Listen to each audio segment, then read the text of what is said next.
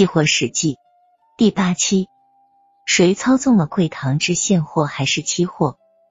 在这一系列事件的背后，是我国大宗批发市场监管的缺位。我们都不知道该向哪个部门反映批发市场的情况。朱维安谈到当下的情况，无可奈何。最初，这个市场是由原国家经贸委和当地市政府批准的。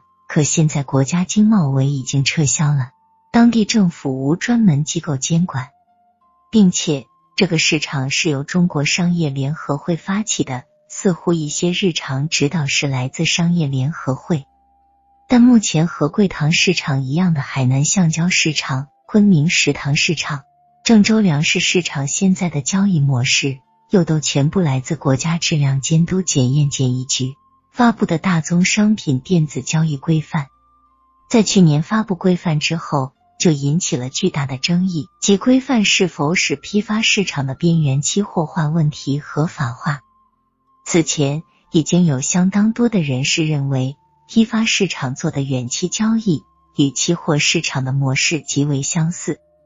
我国刑法和期货管理暂行条例都明确禁止一切机构进行变相期货交易。期货管理暂行条例总则第四条明确规定，期货交易必须在期货交易所内进行，禁止不通过期货交易所的场外期货交易。贵堂市场是一个注册资产只有三千多万元的有限责任公司，其公开存在形式是一个依据大宗商品电子交易规范而设立的现货批发市场，但该批发市场所实行的保证金制度。交易席位制度、合约对冲机制、资金清算制度等均与期货交易制度雷同。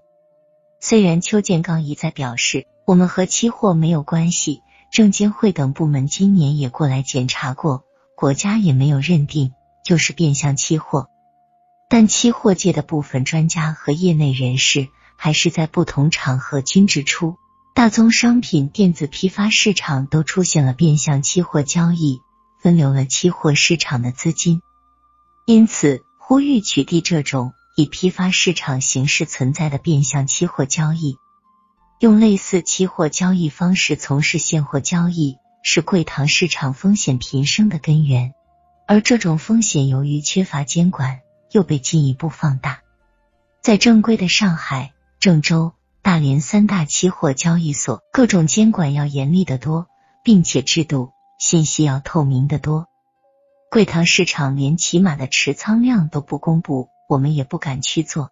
一家期货公司的客户经理告诉记者，此次发生的逼空事件，也正是在库容信息披露缺乏透明性的情况下发生的。今年以来，上海期货交易所的天胶品种交割仓库已经先后两次扩容，并且每次扩容都是在持仓量。还没有完全达到库容总量的时候，而贵堂市场在五月的时候持仓量就已经达到四万手，即二十万吨，远远超过了十四万吨的库容量。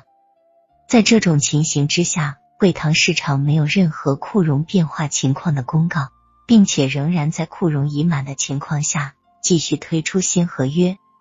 当然，邱建刚并不认为应该公开库容情况。但同时表示，应该在现行市场制度下加大库容。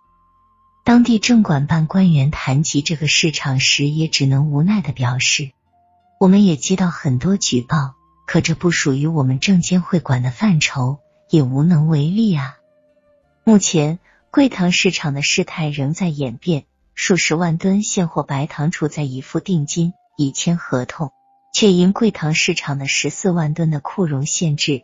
而无法入库的状态，巨大的风险正在累积。如果不让交货，我们就把上万吨的白糖拉到批发市场门口放着。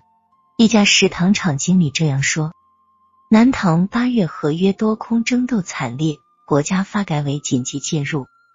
这两天我都突然冒出了很多白发。一位南糖八月合约的空方重仓者向记者抱怨。长期的紧张状态使他变得形容憔悴、萎靡不振。这是一场惨烈的战争。几天下来，所有参与广西食堂中心批发市场八月合约争夺的投机者均身心俱疲。而直到记者发稿时止，明显被操纵的八月合约，最终将以怎样的结局收场，还很难预料。广西区政府一官员向记者证实，国家发改委已经正式介入对南唐八月合约的调查。八月四日，广西经贸厅官员以及贵塘市场的代表赶赴北京，专门就此向发改委汇报。对于近年来风起云涌的大宗商品市场而言，贵塘市场八月合约事件只是一个缩影。由于监管机制的缺失。